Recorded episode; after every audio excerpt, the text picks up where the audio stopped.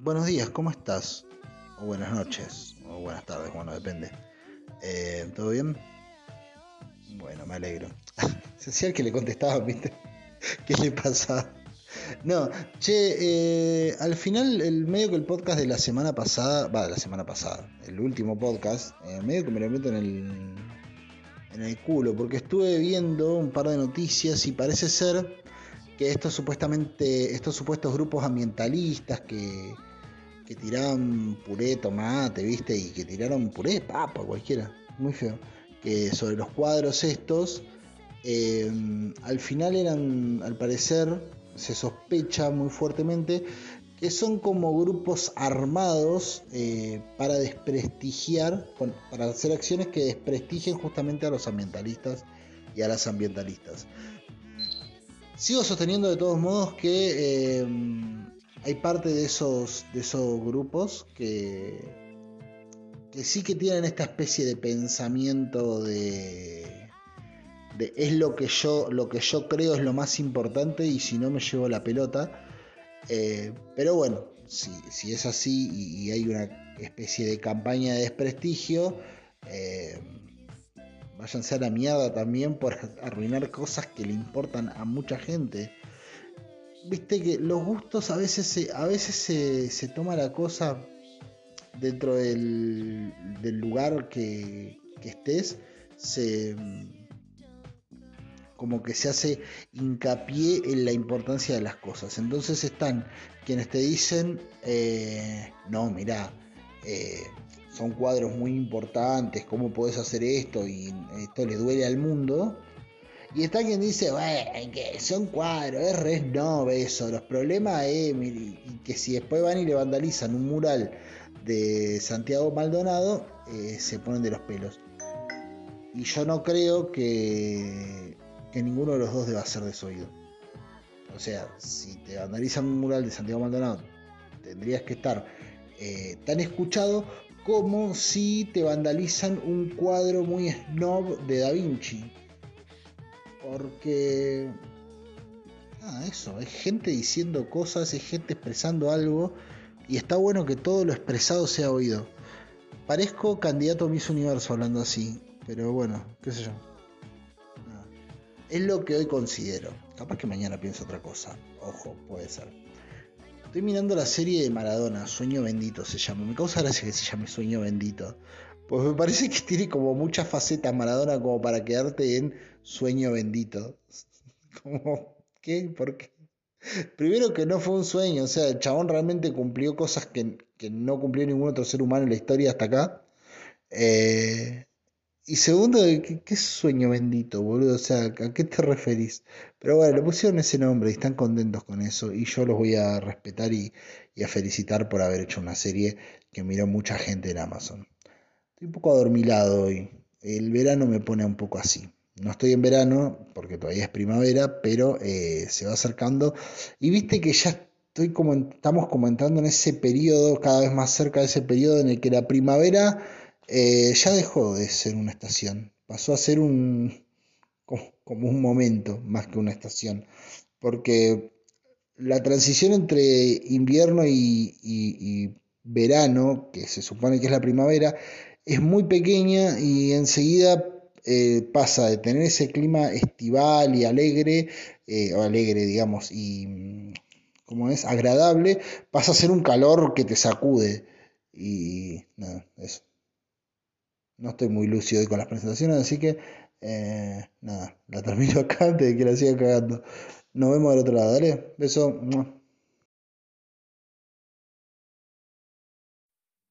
Fantasía, ven a mí, conquistarte quiero yo, juventud. Un misterio vas a descubrir. Todos quieren pronto vivir aventuras, mil y algo más, juventud. Descubre la inocencia que hay en ti. Si tratas de aparentar algo que no eres, se esfumará la magia igual, queda la ilusión.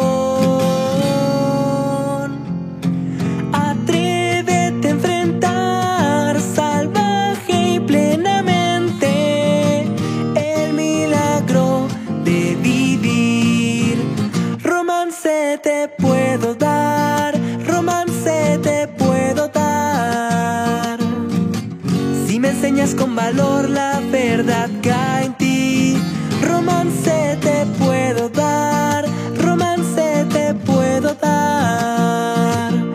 Brillando en mi pecho está vigorosamente el amor que hay en mí para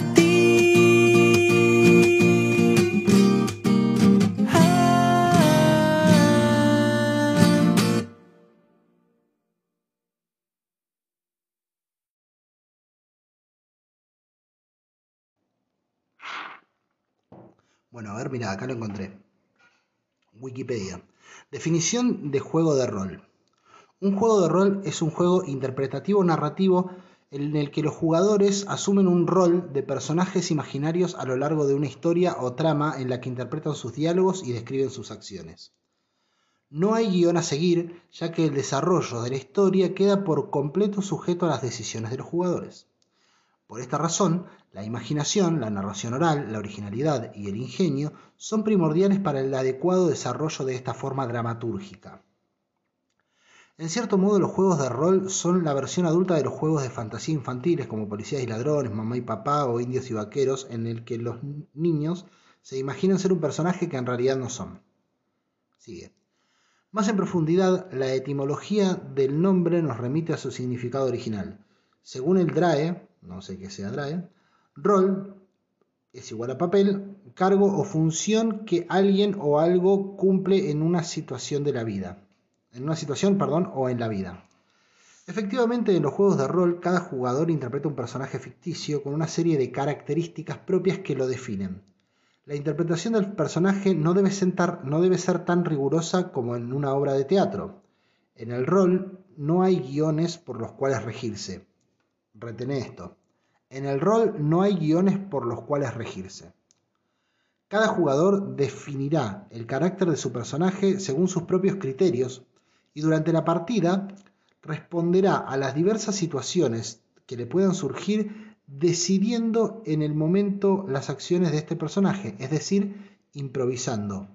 Y hago énfasis de vuelta, improvisando. Así pues, una partida de rol no sigue un guion prefijado, sino que la, entre comillas, historia se va creando con el transcurso de la partida, de forma similar al juego infantil cuando un jugador anuncia, ahora yo te disparo, el otro puede responder y yo te lo esquivo. Corresponde al director del juego, o sea, el máster, el guía, le vamos a decir, el decidir hasta qué punto queda la partida en manos del azar, pudiendo intervenir en cualquier momento para reconducir la trama en una u otra dirección. De vuelta, porque esta parte es, es importante para lo que quiero decir. De forma similar al juego infantil, cuando un jugador anuncia, ahora yo te disparo, el otro puede responder y yo te lo esquivo. Y corresponde al director del juego el decidir en qué punto debe quedar la partida en manos del azar. Bien, hasta qué punto debe quedar en manos del azar. Bien. Resulta que hace algunas semanas estaba hablando con un amigo por mensaje y me dice que estaba muy contento porque le iban a llegar eh, unos manuales de Calabozos y Dragones. Calabozos y Dragones es el juego más famoso de rol que existe. Te prometo que todo esto va a algo, ¿eh? Eh, que, que, va a desembocar en algo. No, no es un podcast sobre los juegos de rol, pero sí me sirve para lo que quería decir. Estaba muy contento de que, de que iba a recibir el, el, libro, o sea, el manual con, con todas las cosas. Se lo mandaban de Estados Unidos. Unos manuales que vos lo ves y es, no sé, cada manual es como tres libros de medicina de La Plata, más o menos. O sea, de primer año de medicina, una locura, son gigantes. Y estaba muy contento porque le llegaba esto, toda su vida había querido tener uno y nunca había podido. A todo esto, yo le comento que eh, acá en, donde estoy yo, eh, iba- iban a armar un, grupo para jugar partidas de rol y demás, y que a mí me interesaba, que yo quería participar, me habían dicho si, si me interesaba, le dije que sí, que me interesaba participar, porque yo cuando era pibe en La Plata una vuelta había jugado y nunca más jugué, pero la verdad que la vez que jugué me pareció re entretenido, lo disfruté, me, divertí muchísimo. Entonces digo, eh, dale, joya, avíseme. Y me dice, uh, qué piola, me dice, la cagada, lástima que seguro que juegan quinta. Y yo me quedé con la cara que me imagino que tendrás vos en este momento, eh, si, si nunca jugaste rol o no estás muy metido en este mundo, que es, ¿qué mierda es quinta?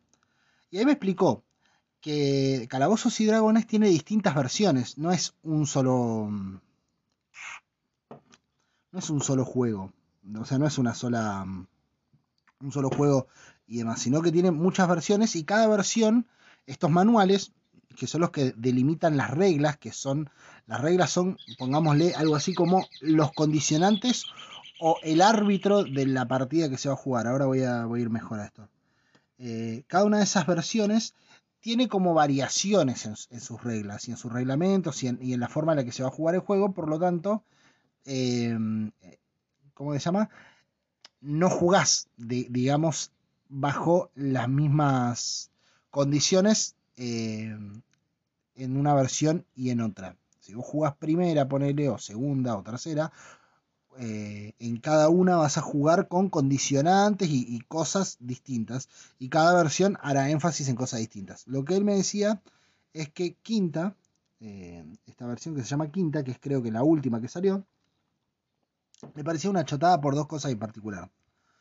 Abro paréntesis primero yo le comenté esto de que me, gustaba y que siempre me, hubiera gustado jugar de vuelta y nunca había podido y que estaba contento por esto. Y el loco, me, que le encanta, él siempre hace como de guía, me dice, che, ¿no querés que hagamos por Zoom algunas partidas?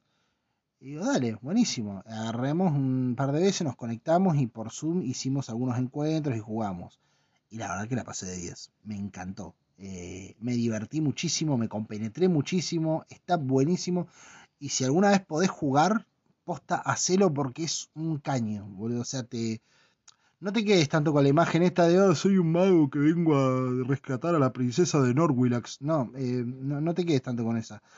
Eh, ¿Hay algo de eso? Sí, pero si te puedes abstraer de eso, te empezás a encontrar con cosas que están buenísimas.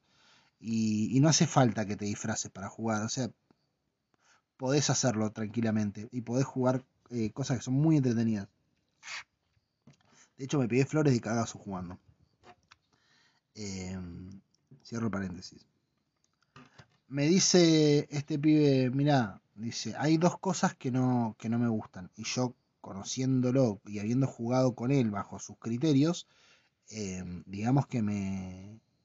Que, que, que, entiendo por dónde iba la cosa. Me dice, hay dos cosas que no me gustan. Dice, en quinta sos una especie de superhéroe. Tu personaje es una especie de superhéroe que se puede enfrentar prácticamente a cualquier cosa y siempre va a salir indemne. O, mejor dicho, que eh, nunca va a estar como, digámoslo, en inferioridad de condiciones.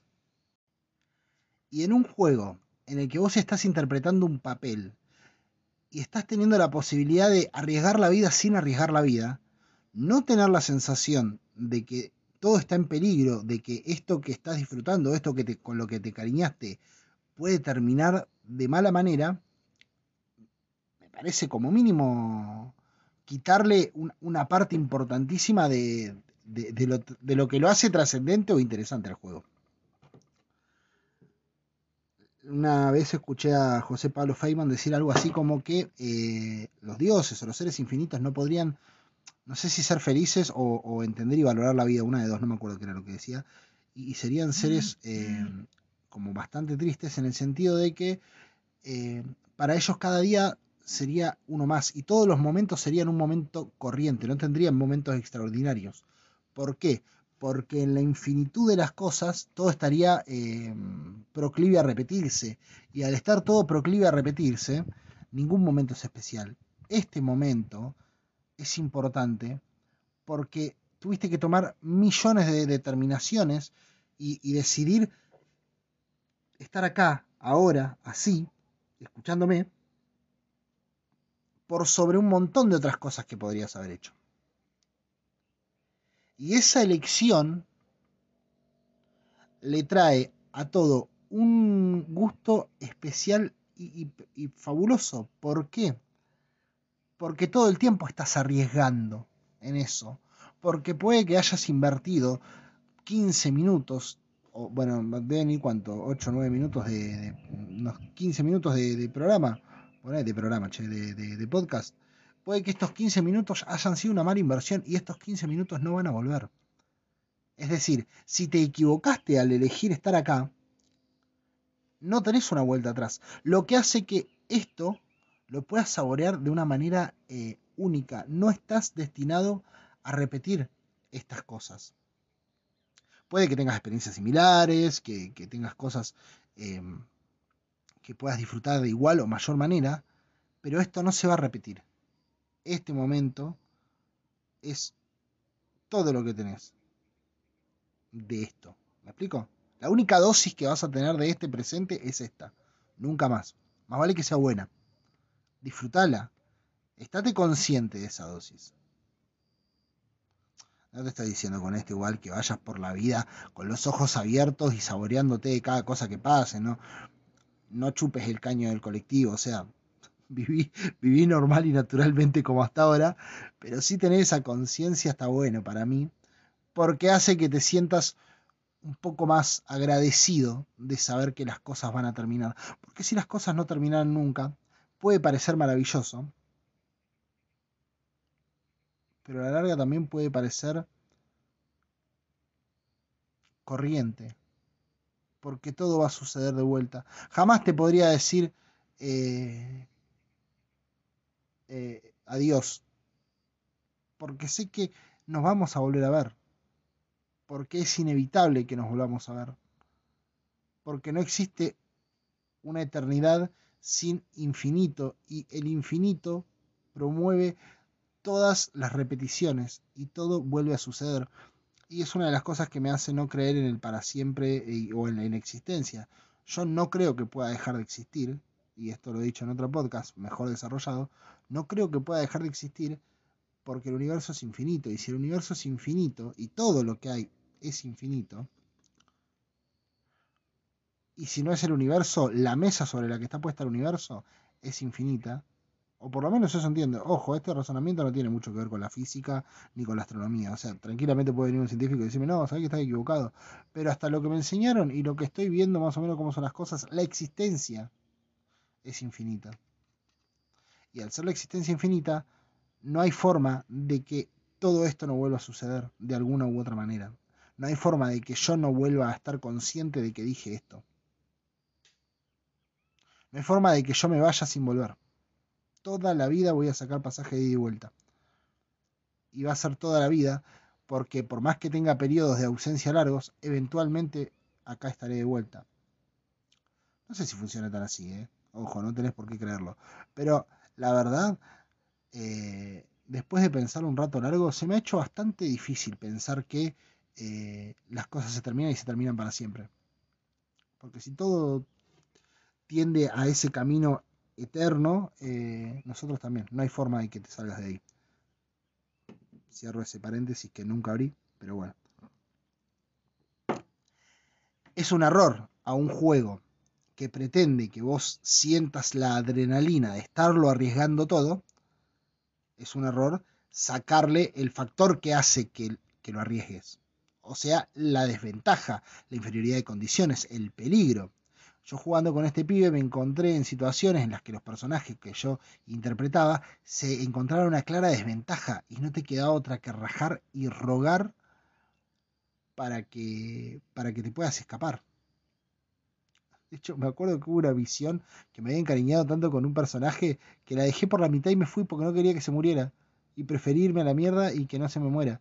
Y fue bastante gracioso. Nos cagamos todo de risa.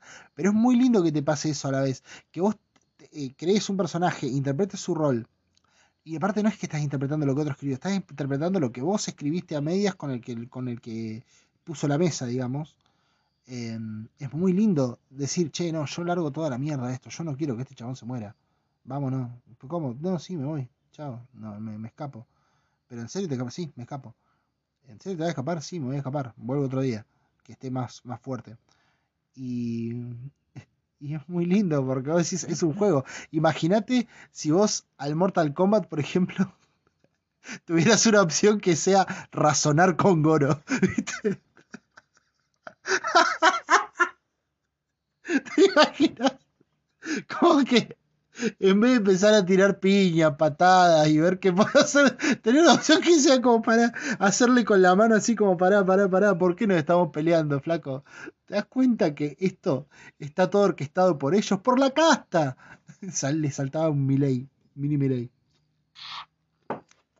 Así que, primera parte, eso. Pero lo segundo que me dijo él, que, le pareció, eh, le parecía eh, tremendo, del, o sea, chotísimo el, tema de, este juego, de esta versión, que se llama Quinta, una particularidad, no sé si particularidad, pero una, una forma de, ser que tiene el, el, estilo de juego este, en el cual, eh, digamos, se tira dados para todo, me dice él. Él me lo definía así, se tira dados para todo. Entonces vos vas caminando y decís, eh, mira a la izquierda. Y te dice, bueno, tira un dado. Te sale, no sé, un 2, ponele. Y entonces el tipo te dice, ves una rama.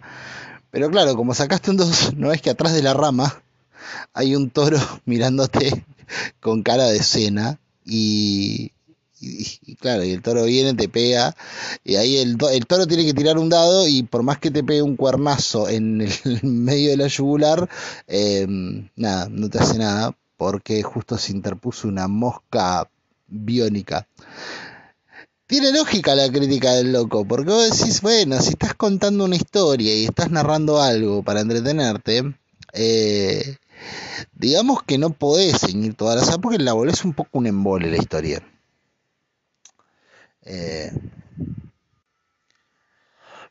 pero lo que me dijo que fue lo que me hizo empezar a grabar el podcast porque lo, lo asocié con otra cosa que, que vi hace unas cuantas semanas atrás, cuantas semanas no, hace un par de meses ya, eh, fue lo siguiente, el loco me dice en un momento, mira, eh, hace poco dijeron que van a sacar los nuevos manuales eh, o las nuevas guías o los nuevos libros de eh, calabozos y dragones y había mucha gente súper contenta eh, diciendo, uy, ahora va a decir y me lo decía, creo que lo entendí algo así como, ahora me van a, decir eh, las nuevas acciones que puedes realizar con cada tipo de personaje y demás.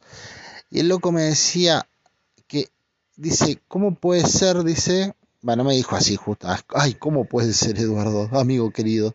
Eh, no, pero me dice, boludo, la, gracia del juego es eh, justamente que vos puedas hacer lo que quieras.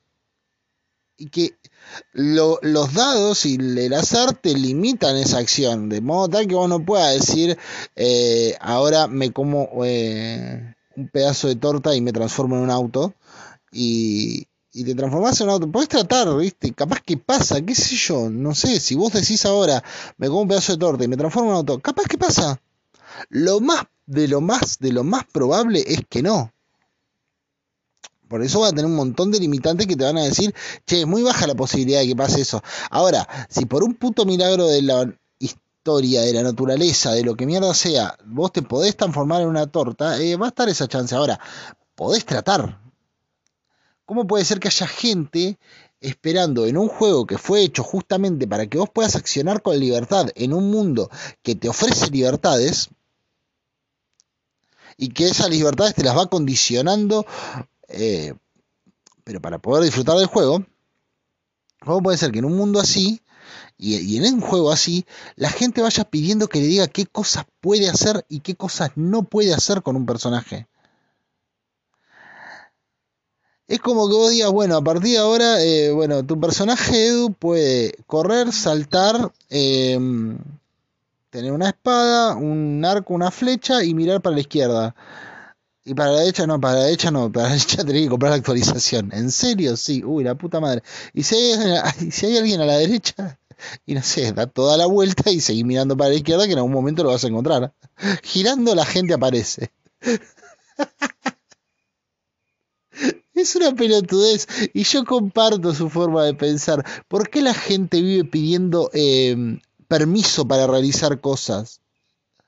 ¿Por qué vivimos pidiendo que nos digan, ay, ahora podés saltar?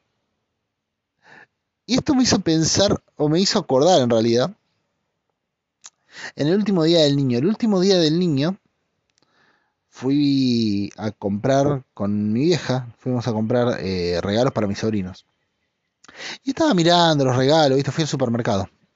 tampoco, tampoco me voy a ir al lugar más caro de la tierra, ¿no? les iba a comprar un karting, les, les iba a hacer un regalo. Punto. Eh, estaba medio jugado. Me pongo a mirar regalos en, en Changomás, en el mercado. Me pongo a mirar regalos en el, en Changomás, en la parte de juguetes para los chicos, qué sé yo. Había ositos, eh, juegos, mucho juego boludo, eh, mucho juego boludo, boludo, que vos decís, ah, me estás vendiendo materiales que sobraron de, de, otra cosa, ¿no? O sea, agarraste plástico y lo reutilizaste. Esto es este juego. Y se nota mucho que es plástico reutilizado. No por la calidad del plástico, sino por, por lo peor de los, de, los objetos en cuanto a su, a su diseño y a su concepción. ¿eh? te voy a vender este juego que es una cuchara, un autito y una caja. Inventamos el resto. Fíjate cómo pueden coexistir en la misma historia. Más o menos así eran los paquetes que te ofrecían. te toca el resto, niño. Ala, ala, jugar. Vete, vete. Eh, Ah, huya. Vaya a jugar. Vaya, mire lo que le trajo el tío. ¿Qué mierda con eso, tío? No sé, a vos te toca la parte de la imaginación, pendejo. Pero no tengo imaginación, tío. Es verdad. Bueno, no sé. Prestáselo a algún amigo. Es verdad, no tienen imaginación. Mis sobrinos tienen cero imaginación. Posta. Muy poca. Y no sé si sean solo mis sobrinos, ¿eh? eh porque conozco mucha gente que dice algo parecido. El caso es que eh, empezamos a, a mirar los juguetes, qué sé yo, osito y toda la cosa, y entre momentos me pongo a ver las cajas, que la mayoría tenían juegos de mesa. Eh, sé yo, tenía el Scrabble, el Carrera de Mentes, el Juego de la Vida. Eh, y entre todos los juegos encontré uno que me, me, me desencajó que no, lo podía creer, que me quedé. Estuve tentado de ponerme a hacer un podcast y no lo hice, pero me quedé desencajado. No, no puedo creer al día de hoy cómo mierda puede ser que alguien esté ganando dinero con porque no es solamente que era un juego que estaba ahí, no, no es que lo hizo el hijo del gerente de Changomay y dije, bueno, dale, déjalo acá, sí, lo voy a dejar acá, si la gente lo va a comprar, ¿sabes? No, no, era un juego hecho derecho, con una caja, un envoltorio, un diseño en la tapa, eh, con elementos adentro de la caja y que te lo iban a fajar bien fajado, porque salía creo que cerca de 700, 800 pesos en ese momento, ahora debe estar por lo menos 1200, 1300 pesos. Un... Mirá, en mi vida yo he visto la carrera naval, la carrera naval, perdón, la batalla naval, y ya decía, ah, qué ladri que sos. En mi vida he visto que gente eh, te, vende eh, boludeces, ¿viste? No sé, los juguetes de la piñata, ponerle. Pero no los soldaditos, los juguetes, juguetes, la piñata, la, palita, ¿te acordás que venía antes la palita, la ollita, que vos decís, hijo de puta, ¿por qué haces esto? Sabes que ningún niño en la vida va a jugar con esto, no, no hay forma de incluirlo en ningún lado porque es una mierda lo que estaba ofreciendo. ¿Qué nene quiere jugar a tener una olla chiquitita? Porque de última jugás a cocinar vos, pero ¿qué vas a hacer? ¿Cocinar a la hormiga? Ponele. Todos esos juguetes me parecieron siempre de ladri. Esto es otro nivel, es otra cosa. Porque que una persona diseñe, arme los elementos y ponga a la venta el tutti frutti, ya me parece de, un nivel de, de descaro y de mierdaje total. ¿Cómo mierda puede haber gente que compre el tutti frutti? Porque una cosa que vos me digas, incluso lo vendo, pero a ver, largué la idea y nunca vendí uno. Bueno, te la creo. Que esté en un supermercado implica que hay gente que verdaderamente pasa por ahí y dice, mira qué bueno, che, voy a comprar el Tutti y nunca me lo compré. Y se lo llevan. Ya hay cartas de uno, me parece un montón. que haya carta de uno, porque al uno se puede jugar con la baraja española. De hecho, yo a lo que hoy, a lo que le llaman uno, yo lo jugaba, me acuerdo, lo conocía como el jodete, y es bastante parecido, y si no es, si no es bastante parecido, se puede hacer igual. Eh, el jodete, eh, con las cartas españolas, juntabas dos barajas españolas, ahí tenías tu jodete. Y te aprendías lo que valía cada palo, que más o menos aprendiste lo mismo que vale cada carta pero se compra como colorido. Mis sobrinos dicen, tío, me compré las cartas de uno, ahora podemos jugar al uno. Antes también podíamos, no lo hacíamos porque no me gusta, no es porque no pueda. El problema no era mi capacidad de, jugar al uno, sino mis ganas. Menos con vos que sos re lenta. Eh, pero bueno. es muy lenta para jugar. Aparte yo no sé jugar al uno, me aburren mucho los juegos de cartas en general. Hay muy pocos juegos de cartas que me gusten. Em, si juego a las cartas siempre es porque no me queda otra, verdaderamente, como con mis sobrinos. Ahora, me digas el uno, ya te digo, ah, mirá qué, hijo de puta, ¿no? O sea, mirá cómo se hizo plata este eh, especificando un juego, porque aparte son cartas que sirven para jugar solo a eso. Vos te das cuenta que la gracia de las barajas es que a vos te ofrecen un, material que, te sirve para un montón de cosas. No necesariamente tenés que jugar a la. Al, no sé, a la casita robada o, al, o a la escoba. Podés jugar a lo que se te cante y podés inventar juegos bueno, con el 1 también, específica también, pero está preparado, son juegos que están, eh, son cartas que están preparadas para que juegues al 1, no puedes jugar otra cosa. Ponele que tenés una variedad, una variación o algo, nada más. Y eso es espantosamente choto. Ahora, después de eso está la batalla naval que la batalla naval ya es algo que podíamos hacer todos, pero mínimamente la batalla naval se la jugaban y le hacían un diseño en el cual te ponían un tablero y vos tenías las fichitas para ir colocando tipo imantadas, las ibas pegando, está bien. No comparto, pero bueno, le pusiste una manufactura de, de golpe. Ahora, el tutti frutti. El tutti frutti es hacer muchas hojas con un tipo de categoría o si sos más ladri todavía, hacer un montón de categorías como para sortearlas. Seguramente, no, lo, no, indagué mucho que tenía el juego porque el nombre ya me calenté me fui a comprar golosina. Eh, para mí, obviamente. Vos tenés un, un. Si sos mediana, medianamente decente, que no creo que sea el caso de una persona que hace el tutti frutti para vender. ¿Sos medianamente decente? vas a hacer muchísimas hojas, muchísimas, con categorías, con las categorías ya definidas. Y bien cómodas para que uno escriba. Y bueno, qué sé yo, vendrá con una lapicera. Lo que seguramente debe tener sea una especie de tómbola o algo en el que vos puedas sortear la letra que te va a salir. ¿No es cierto? Eh, para que no, para que, porque es muy difícil decir A, B, C, D, Stop, J, es muy difícil. Entonces, está bien, como no es posible, como, como no es algo que nos quede el acceso a todos, eh, está muy bien que venga eso. Calculo yo que con un mini diccionario tiene que venir. Si son medianamente decente. Obviamente no traía mini diccionario porque la caja era del tamaño de un alfajor. No donde mierda metes un diccionario y no traía diccionario. Seguramente el muy hijo de puta habrá puesto un reglamento de cómo se juega el Tutti Frutti y cuáles son las reglas. Ahora, también está la posibilidad donde el chabón haya escrito varias categorías en, en, un papelito o en algo, lo ponga en un lugar donde vos puedas sortear las categorías que van a salir y te va a poner un mínimo 8, máximo 10, ¿viste? Porque son así de garca. Te, te veten como que, ah, yo lo craneé, ¿eh? tienen que ser entre 8 y 10. Pusiste dos números al azar y te desligaste de todo esto, hijo de mi puta. Te fuiste a comprar un auto después de hacer eso, pedazo de sorete. y poner. Porque son así de garcas. Agarran y te dicen no, no, no, eh, no, no, no, no podés poner más de 10. 11 no, no se permite, porque hizo las reglas del juego. ¿Qué reglas del juego, forro? Si está choreándote algo que de todos y lo estás poniendo a tu nombre, pedazo de sorongo. Es como que agarro y yo ahora no sé, boludo, ni, ya ni se me ocurre, que, que es como patentar al hornero, ¿viste? Decir, no, ahora a partir de ahora cada vez que quieran decir que el hornero el ave nacional, me van a tener que pagar regalía a mí. ¿Por qué, ¿Por qué lo patenté?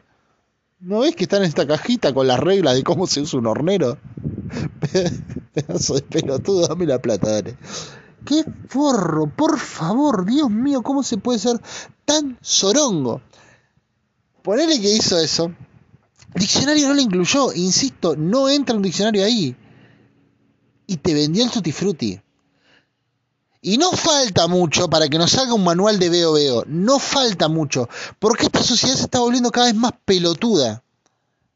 Porque que vos tengas que comprarle el tutti a sus hijos, porque no creo que ni en pedo te venga un pibe a decirte, papá, papá, papá, vi un tutti en el supermercado, me lo compras. No, no lo ves. Te sale el tutti frutti. Estos hijos de mil puta te venden un tutti frutti y vos como un tarado lo compras. ¿Por qué? Porque cualquier pelotudez que nos metan en una caja, le pongan letras coloridas y bonitas y te digan el nuevo coso con las reglas, vas fascinado a mirar las reglas del Tutti Frutti, que son las reglas que conocés de toda la vida, pedazo de pijerto. ¿Cómo podés ser tan marmota de pensar que hay algo nuevo ahí? Que, ah, ahora me viene con las reglas, qué bueno. Yo puedo decidir dónde, dónde dónde van las cosas porque tengo las reglas que me clarifican todo. Ah, menos mal, gracias señor tutifrutero. De nada, mijo. Y se va así tipo Mr. Músculo corriendo. Debo irme, me necesitan en otro lado donde no saben si vascular va con B larga o B corta. Eh, vendían el Tutti Frutti. ¿Y sabes qué? Es lógico que vendan el Tutti Frutti en esta época. Es lógico que te vendan el Tutti Frutti por hoy.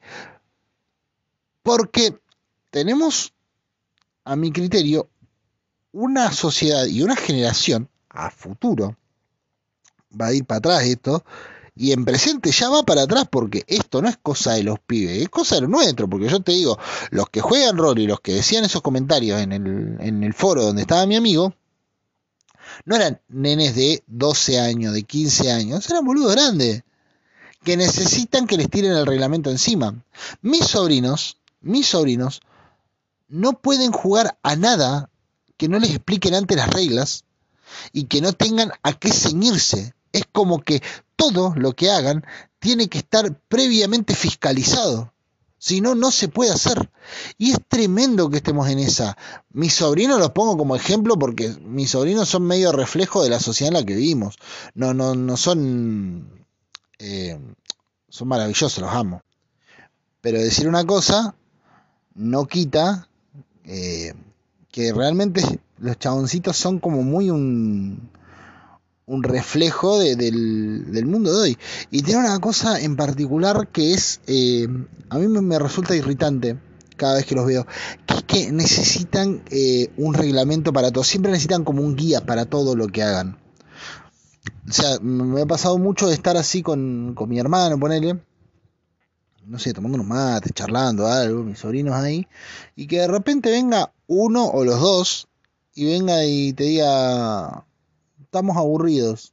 Aunque estén con amigos, ¿eh? me pasó de, no sé, vengan los amiguitos, son como cuatro o cinco, y, andan con, con todos los amiguitos y vienen y estamos aburridos. Tío, estamos aburridos. Papá, estamos aburridos. ¿Qué podemos hacer? No sé, boludo cuando estamos donde mi vieja, por ejemplo, que tenés la chacra gigante eh, y hay de todo porque es un viven una viven dentro de un viñedo eh, queda la casa de ella que un viñedo no es de ella pero el espacio lo puedes recorrer igual y tenés de todo para hacer. Es enorme tenés miles de posibilidades. Dice papá estamos aburridos qué podemos hacer no sé, boludo, tenés un viñedo gigante, mira la chacra que tenés, tenés todo este espacio para boludear, ¿cómo andás y hacer algo? No, no, no, es que no se nos ocurre nada, ni siquiera tratan directamente. Eh, Viste, como le patean el problema a otro adulto. Y donde vos le decís, bueno, no sé, vamos a jugar, bueno, ¿cuáles son las reglas? Como que quieren al toque que les digan qué acción pueden realizar y que se las delimiten. Ahora mi sobrino está un poco más grande, tiene 13 eh, años y ya entró a la secundaria, entonces por ahí el rato donde antes estaba con ¿a qué podemos jugar? ¿a qué podemos jugar? Eh, ahora un poco más lo ocupa por ahí en, eh, no sé, salir con los amiguitos, charlar, no sé, charlar de, cosas de ellos, de pibas, de, de, de los compañeros de colegio, boludeces que se le ocurran.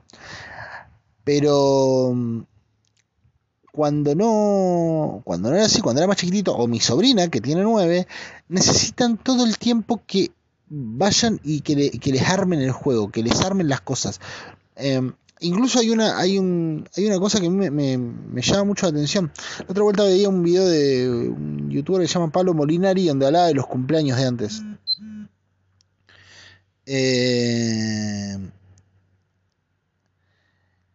y hay un hay un tema eh, que el loco contaba, viste, respecto de cómo eran los cumpleaños de antes y, los elementos y que todo era como más cutre y es verdad porque era todo mucho más low cost, tenías esos vasitos de mierda que parecían de papel, tenías los platitos de mierda que parecían de papel y los papeles parecían de aluminio y te cortaban todo, era estaba todo mal. Em, la piñata era una cadorcha, no sé por qué, es verdad, lo cuenta y no sé por qué había gente que le metía harina a la piñata Em, y te organizaban juegos y demás cosas. Y él lo cuenta como, bueno, se organizaban los juegos y demás. Ahora, lo que yo recuerdo de mis cumpleaños, al margen de, la comida y las cosas, eh, es muy distinto a lo, que recuerdo de los cumpleaños de mis sobrinos. Mis sobrinos, por ejemplo, yo lo, los he acompañado a varios cumpleaños, porque por ahí a veces no lo podía llevar nadie y me decían, yo, vamos, lo llevo y alguna vez que otra vez me quedaba ahí, o por ahí cuando cumple años el hijo de algún amigo, te invitan, viste ahí, te comes un sanguchito mientras hablas al pedo un rato, y están los pibes. Y una cosa que yo veo es que, claro, van a un salón de fiesta, porque ahora se hacen en salones de fiesta, los cumpleaños no, se hace más en la casa, cosa que para algunos padres es una solución, no voy a decir que no. Y los salones de fiesta están, eh, como es, acondicionados con un montón de cosas. Tienes... Eh, eh, bueno, que tiene pelotero, tiene pelotero y después tenés maquinita de juego de todos los colores, un ping-pong, un tejo, alguna cosa para jugar al fútbol y demás. Y está todo como hecho para que llegues y juegues y no hay muchas cosas dada a la inventiva. Porque los juegos ya están diseñados. Y ves a los pibes que llegan de una forma medio mecánica, agarran su, su traje de vaquero o de Drácula y, se pintan la cara capaz y después van y, juegan a los mismos juegos siempre porque los conocen de memoria.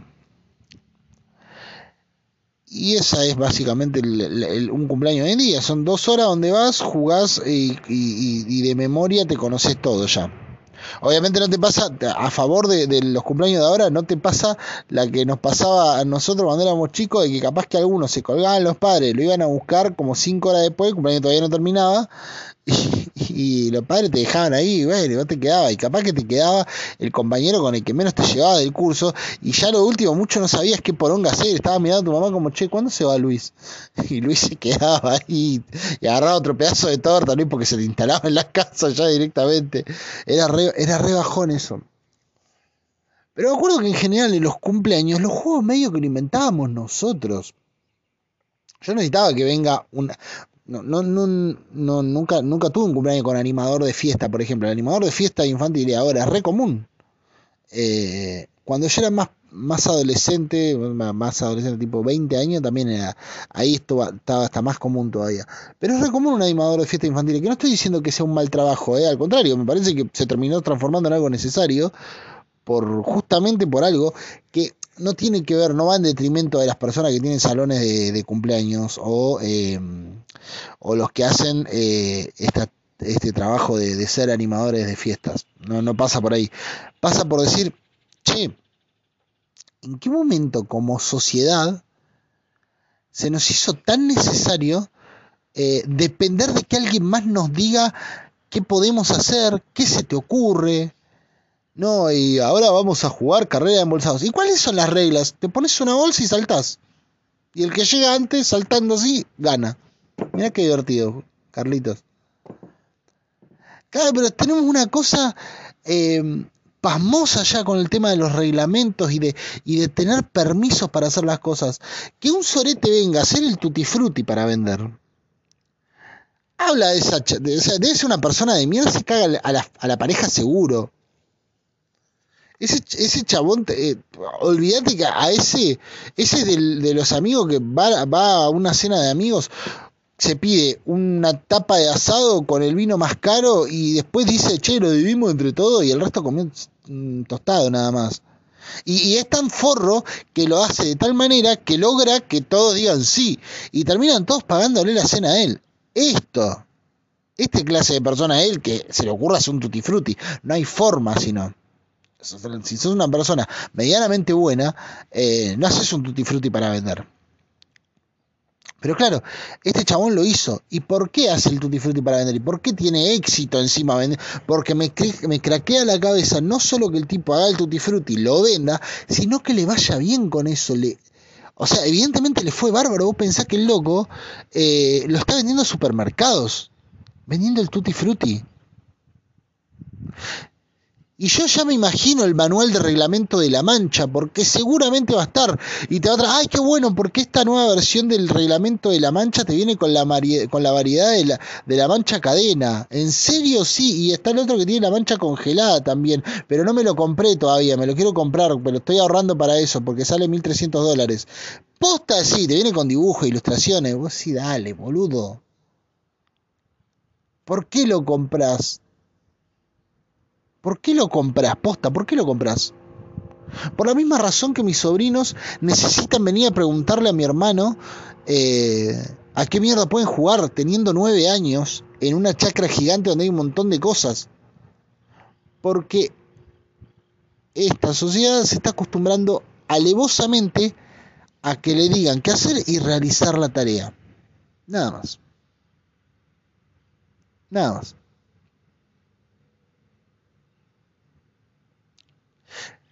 Y deja de ser gracioso cuando lo pensás. Obviamente el mundo no se va a terminar porque un Soretti hizo el Tutti Frutti para vender, ¿eh? Ni porque hagan el veo veo ni la mancha. Pero sí un síntoma de que eh, esta sociedad es eh, catastrófica en, niveles de a niveles de, de, de autonomía intelectual eh, una señal de eso es que alguien esté vendiendo el Tutti Frutti para hacerlo. No hay juego más barato en la vida que el Tutti Frutti. No hay, no, no hay forma. No, no. ¿Qué a? Yo me acuerdo ya que mis viejos siempre decían algo así como, ah, ustedes le tienen que dar todo hecho ya. Y no, no, no se refería a la cosa de, de que son unos vagos todos, sino que también se refería a nosotros antes nos hacíamos los juguetes. Y seguramente ellos han visto un declive en eso. Estoy seguro de que de que en, una parte de la, de la, historia empezó como una especie de declive donde el ser humano, eh, al margen de ir hacia que las cosas sean cada vez más cómodas, empezó a ir también, no solo a que las cosas sean cada vez más cómodas, sino también a que las cosas sean, eh, cada vez te infieran menos pensamiento, cada vez te infieran menos inventiva, cada vez esté todo más resuelto por vos. Y no me refiero a que esté más resuelto por vos de que tengas un aspirador inteligente que te vaya limpiando la casa. Joya por eso. Aguante. Pero sí, cuando todo lo que hacemos va eh, resuelto por, por alguien más, cuando eh, la, las cosas más básicas de, de, de, de, cuando tu libre albedrío, cuando pagás para que alguien te diga qué haces vos con tu libre albedrío, está medio cagado, hermano. O sea, si vos pagás para que alguien te dé un manual donde te dice qué acciones puedes realizar en un juego que está hecho para que vos libremente realices la acción que quieras, me quedo sin aire. Eh, claramente ahí estás perdiendo terreno como sociedad, como humanidad, como, lo, como especie, boludo. Estás perdiendo terreno. Porque me estás diciendo que vos, ante tu libertad, decidís pagar. Pagar. Pagar, decía. ¿Qué le pasa? Decidís pagar para que venga otro y te diga, bueno, dale, ahora sí te digo, vos con tu libertad te tirás a dormir una siesta. ¡Ay, qué bueno, qué bueno! Sí, me hace tanta falta, menos mal, menos mal que me dijiste eso. ¿Me estás jodiendo? No, porque aparte no es un servicio ante una necesidad. Porque si vos me dijeras, en, en Japón, en China, no sé dónde mierda, hay un servicio de, de acompañantes que te ofician de amigo por un, por un día o por unas horas. Vos llamás a un número y te mandan, bueno, ahora te mandamos a Juan. Y cae Juan, Juan o Yun Kong. Ahora te mandamos a Yun Kong. Entonces, estás así en tu casa, timbre, ¿quieres Yunko? Su amigo por encargo. Entonces, viene Yunko y es tu amigo por una tarde. Toma uno, bueno, más te lo creo, pero se toma un saque con vos. Eh, no un raquetazo, sino que se, se toma una bebida de saque o algo, una cerveza, no sé. Miran el partido, se van a, se van al cine, qué sé yo pasa la tarde consolándote por algo que, que haya pasado. Debe ser bastante pedorro, eh, hacer de amigo de alguien. Eh, capaz que capaz que te hace la segunda en una salidera bancaria, no lo sabemos, porque no sabes para qué mierda contratar a una persona de amigo. Eh, quiero creer que entre las reglas está especificado que no se pueden cosas ilegales. Eh, pero pero puedes contratar a un amigo. Y honestamente me parece un servicio humano en algún punto. No, no, no digo que. No, porque yo soy de los que piensa que no, no debería poderse comprar todo, ¿viste? Para mí, que todo, que todo esté el acceso, te, tenga un precio monetario. No sé. Le quita. ¿Cómo decirlo? Como que te quita poder. Cuando todo tiene un precio monetario, te quita poder eh, si todo en tu vida tiene un precio, por ejemplo, eh, vos hay algo frente a lo que tenés una criptonita, que es el, precio correcto.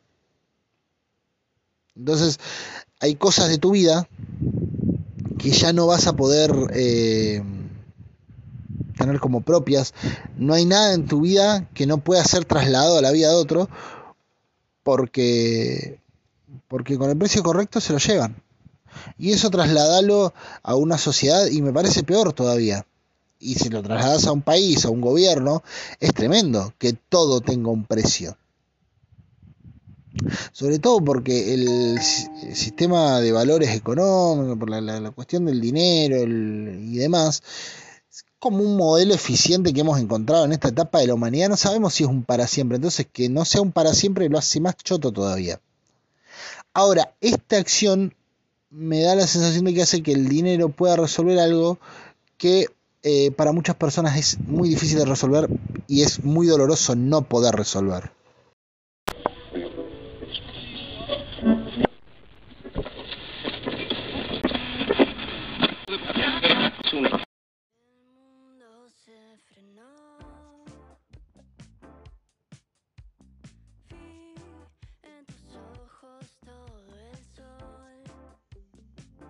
Y vos me podés preguntar por ahí, che, ¿qué carajo te cambia eh, que una persona haga el Tutti Frutti y lo comercialice y que otras personas vayan y lo compren y lo jueguen? La verdad es que como cambiarme individualmente no me cambia nada. Pero igual me, me parece... Va, no sé, viste que hay una cosa yo siempre termino como, como enfrentado con, con, una parte mía eh, que, que, no se termina de poner de acuerdo, que es la siguiente. Yo creo en las realidades, en, en, las colectividades, creo en lo colectivo, creo en, en, el valor que hay en asumirnos todos como parte de un algo. Creo, por, por otra parte, que si eh, la humanidad se autopercibiera como parte de la naturaleza, no sé si sabías vos que la definición de naturaleza en el diccionario o en la enciclopedia, donde carajo busques, eh, implica todo aquello que no fue alterado por la mano del hombre. O sea que, eh, entre tantas cosas, al hombre lo, lo, lo, entiende como un agente externo entre la naturaleza y la artificialidad. El hombre es el modificador de la naturaleza y el creador o el hacedor de la artificialidad.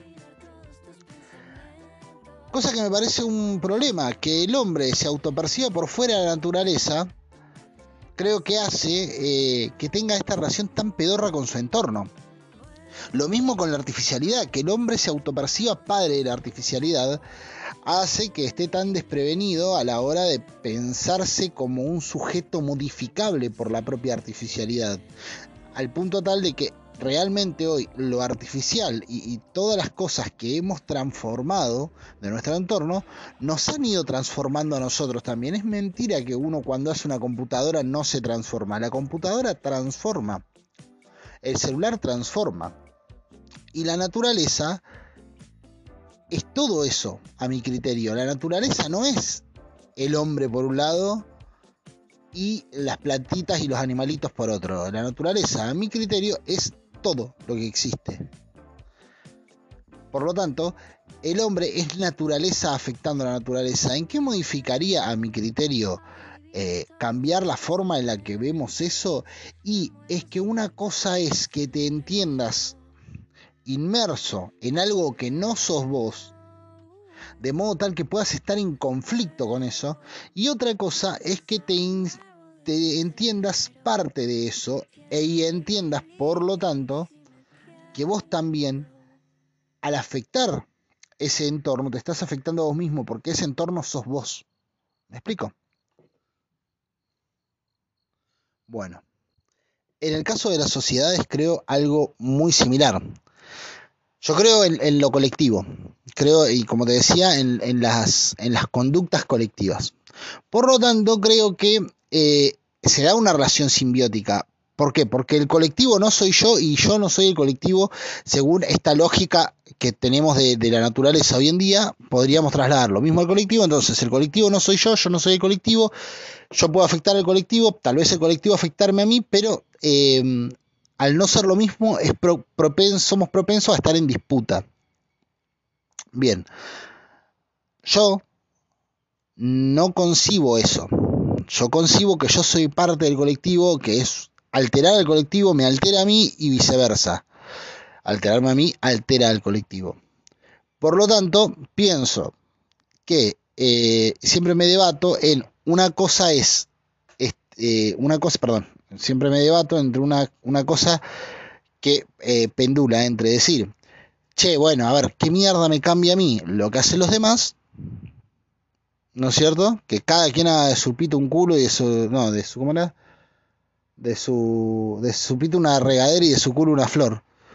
Y se la regale quien quiera. Algo así era el dicho. Eh, o por lo menos así lo conocía. estoy, estoy siempre entre pensar eso, pensar, che, era, era por, entre pensar eso y eh, decir, no, no, pará, pará. Si yo realmente asumo una, una postura en la cual entiendo eh, que todo parte de lo mismo, lo que yo crea de esto, por más que no sea lo que, lo que yo haga, por más que no me afecte, sí me afecta. Y creo que, a ver, dicho, no es que me afecte, porque no es que porque alguien compró un tutti frutti a mí mañana me va a salir un quiste en, en la oreja. ¿Te imaginas pasar eso? Eh, no, no, estoy, no estoy en ese riesgo, pero sí creo que hace a la modificación eh, constante. O sea, creo que son, insisto, como dije antes, no, no creo que sean, eh, ¿cómo decirlo? Eh, problemas en sí, no es que, que, eso es la causa de la enfermedad, no es el frío, pero sí el estornudo.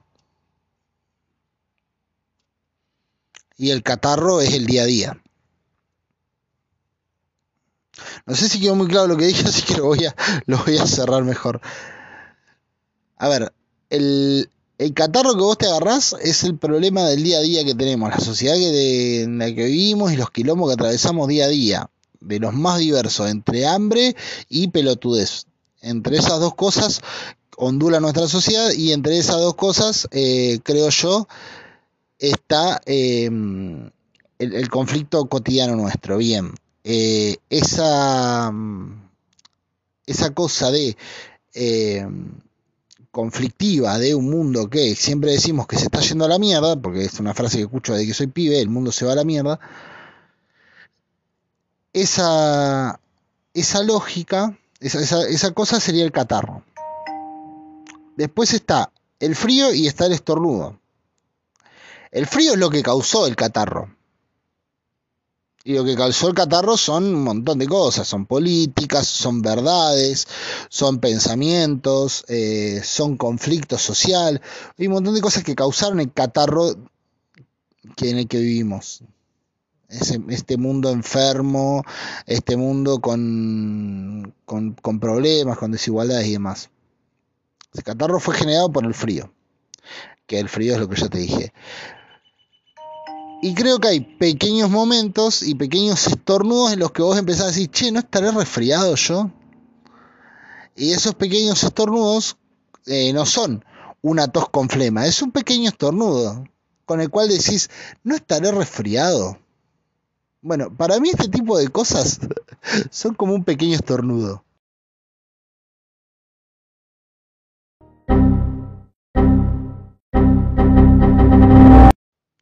Perdón, tuve que cortar el audio y retomar ahora. Por eso se escucha distinto, porque estoy adentro ahora.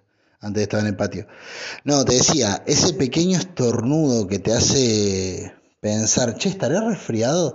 Para mí es como el primer síntoma, es el que te, el, el de la advertencia, el que te hace dudar. Que si todos tomáramos conciencia en esos primeros estornudos, por ahí no dejamos que la gripe progrese. Pero en general, eh, no le damos pelota. Esa primera carraspera, ¿viste? Bueno, esto es algo similar. Em, no sé, yo considero este tipo de pequeñas advertencias como, como eso, como una, como, un, como una señal que dice peligro en 50 años de rumbe o algo por el estilo. Eh, no sé, no sé, cuestión que el loco este está haciendo guita con el Tutti Frutti, qué sé yo. La hizo bien igual. Por otro lado, qué manga de verga los que lo compran. O sea, no me, no me dio para quedarme en el súper mirando a ver quién lo compraba y decirle, señora, a ver, saque eso del carrito, por favor. ¿Qué hace comprando el Tutti Frutti? ¿Es estúpida usted? ¿Qué compra mayonesa light también? Eh, por favor. ¿Qué te iba a decir? Así que eso. No sé si tengo mucho más para decir al respecto. Había grabado este podcast completo y había dicho muchas otras cosas, pero no me acuerdo qué había dicho y se me borró. Últimamente me pasa eso, se me borran los podcasts y todo eso. Pero bueno, eso. Uy, cómo llegan las notificaciones. Eh, eso, ahora unos días arranca el mundial. Eh, y voy a estar re contento cuando arranque el mundial. El mundial es uno de los eventos eh, globales que más, más, más me copan el Mundial y las Olimpiadas. Dicho sea de paso, ¿te has fijado que los eventos globales son generalmente eh, sobre el deporte? Hay poco evento global eh, que, no, que no afecte al deporte. Casi te diría que por fuera de los Oscars y poner, no sé, estas mierdas que, que tienen que ver con la realeza o la religión, como la asunción de un papa o la muerte de la reina, que qué mierda tiene que ver con nosotros y por qué le damos tanta pelota, no lo sé, pero lo hacemos. Eh, sacando eso, viste que no hay grandes eventos globales por fuera del deporte, es como el Supertazón, el, el, Mundial, las Olimpiadas y alguna que otra cosa más así. Eh, así que eso. Creo que por hoy ya quedo terminado. Te voy a dejar con la canción. ¿Con qué canción te voy a dejar? No lo sé. Pero te voy a dejar con una canción. Eh, nada, eso. Espero que no te compres. Estos hijos de puta te venden el Tutti Frutti. No te lo compres. Eh, hacerlo en tu casa. Aprendamos a hacer cosas en la casa de vuelta.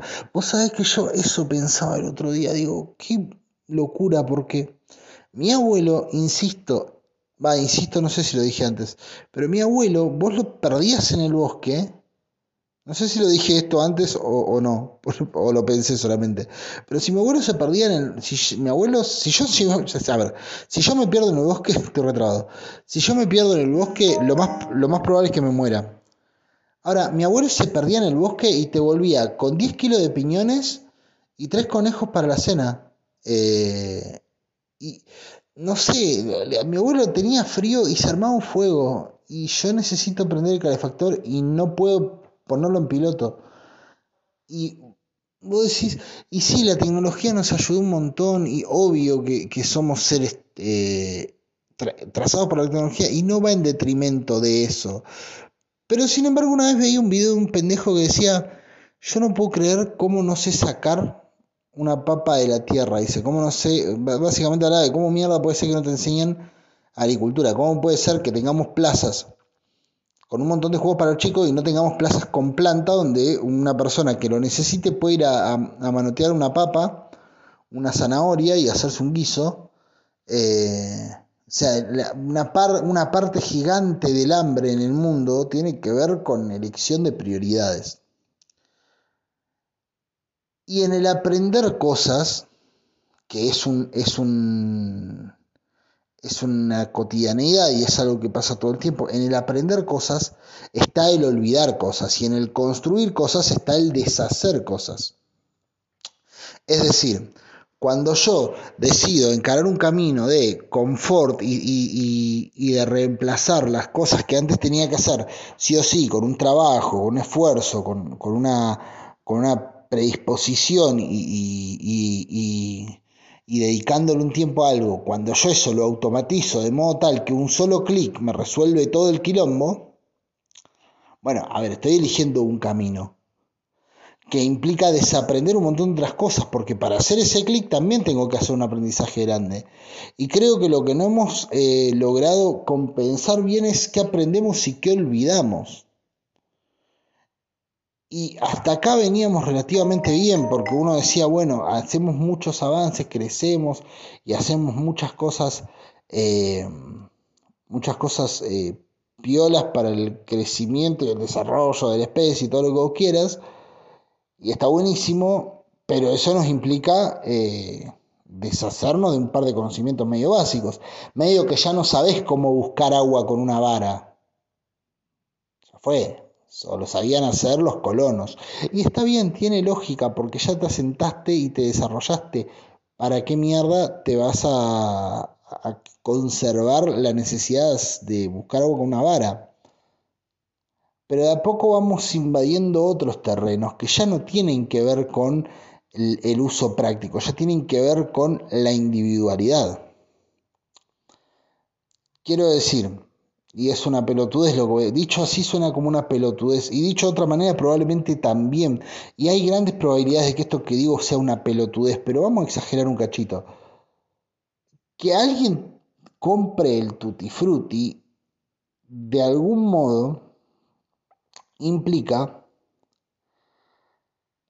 que hay una persona lo suficientemente urgida y necesitada de, tener todo servido que ni siquiera puede imaginar cómo hacerlo. Que una persona no pueda jugar al uno con barajas españolas tenga que comprar cartas de uno, implica que se, pierde el pensamiento lateral. concha hermana, que se pierde el pensamiento lateral, boludo. O sea, básicamente es eso, o sea, che, no tengo cartas de uno, tenés cinco mazos de cartas españolas, quiero jugar al uno. Che, pero inventarlo con las cartas españolas, pensamiento lateral. O capaz que se está, tomando otra forma el pensamiento lateral y se aplica en otras cosas y ya no es más lo que solía ser. Pero me parece que, no, me parece que una parte va por, por el lado de decir, che, mirá, no, no se cae una idea. Y pasa eso, no se cae una idea. Y creo que está bien, en cierto modo, de que no se caiga una idea. No, no sé si tengamos que eh, decir, uh, qué mierda, no se les cae una idea Pero si ese va a ser el caso, no, estaría mal empezar a estar como listos para la que venga.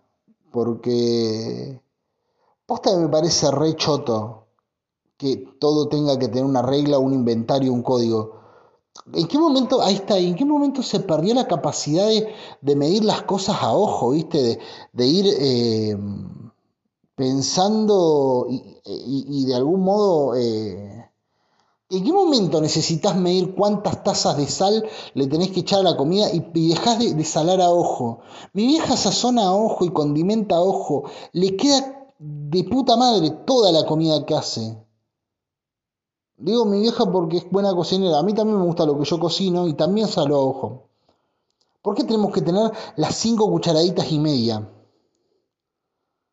Vos sabés que en Harry Potter 6 hay un momento en la película en que el chaboncito se encuentra un, un libro que es del príncipe mestizo y entonces el loco tiene que preparar una pócima y empieza a hacerla y el libro de él está todo con anotaciones arriba. Entonces donde dice que tiene que preparar la pócima, dice los ingredientes, le, dice, tenés que hacerlo con 12 cucharadas y el, y el chabón corrige, no, 13 cucharadas y lo hace con 13.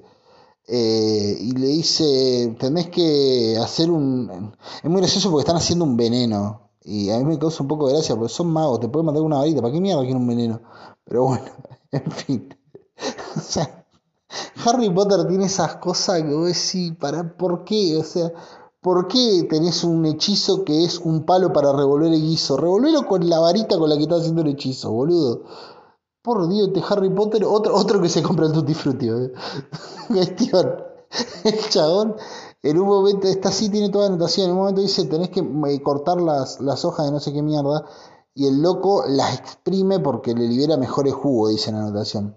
Y sigue todas las reglas. Entonces en un momento la mira a la Emma Watson y le dice, no, mira, exprimila porque sale mejor el jugo. Y el flaco dice, no, pero acá dice que corte y corta. Y está viendo que al otro le queda mejor, pero ella sigue haciendo lo que dice su manual. ¿Por qué ya no podemos medir las cosas a ojo? La concha de la lora. Eso es a lo que iba. Y eso era lo que estaba pensando el otro día cuando era esta mierda. No medimos más las cosas a ojo, boludo. ¿Por qué necesitas que alguien te pase el reglamento del tutti frutti?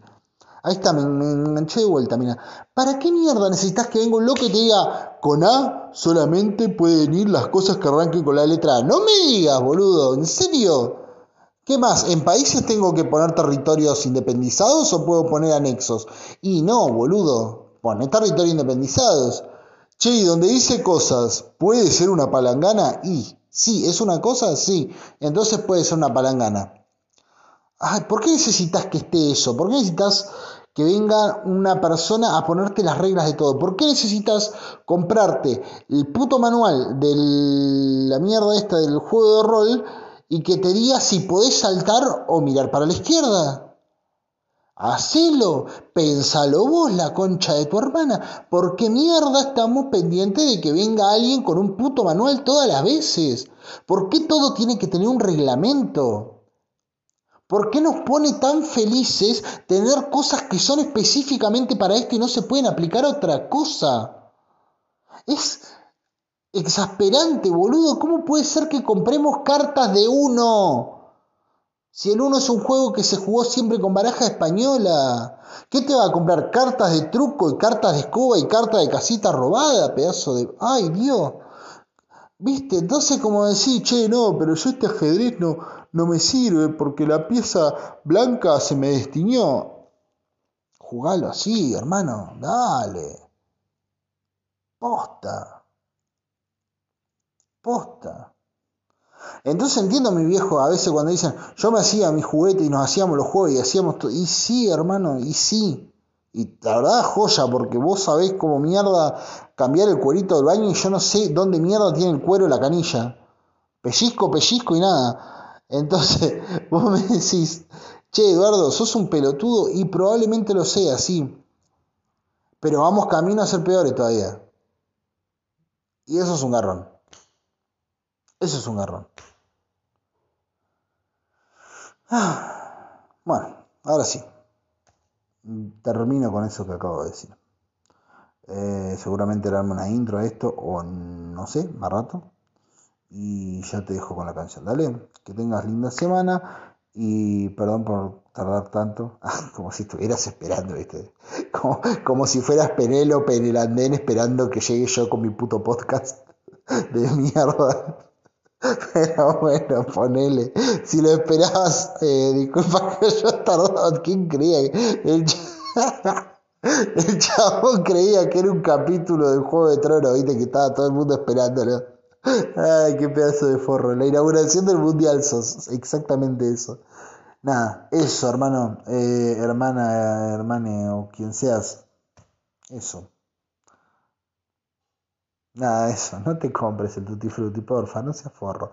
Y al uno juega con la carta de española, no hace falta que tenga una carta que te la pintan de colores. Ah, en fin, en fond, como dicen los franceses. Eh, nos vemos la nos vemos del otro lado. ¿Dale? No. Chau.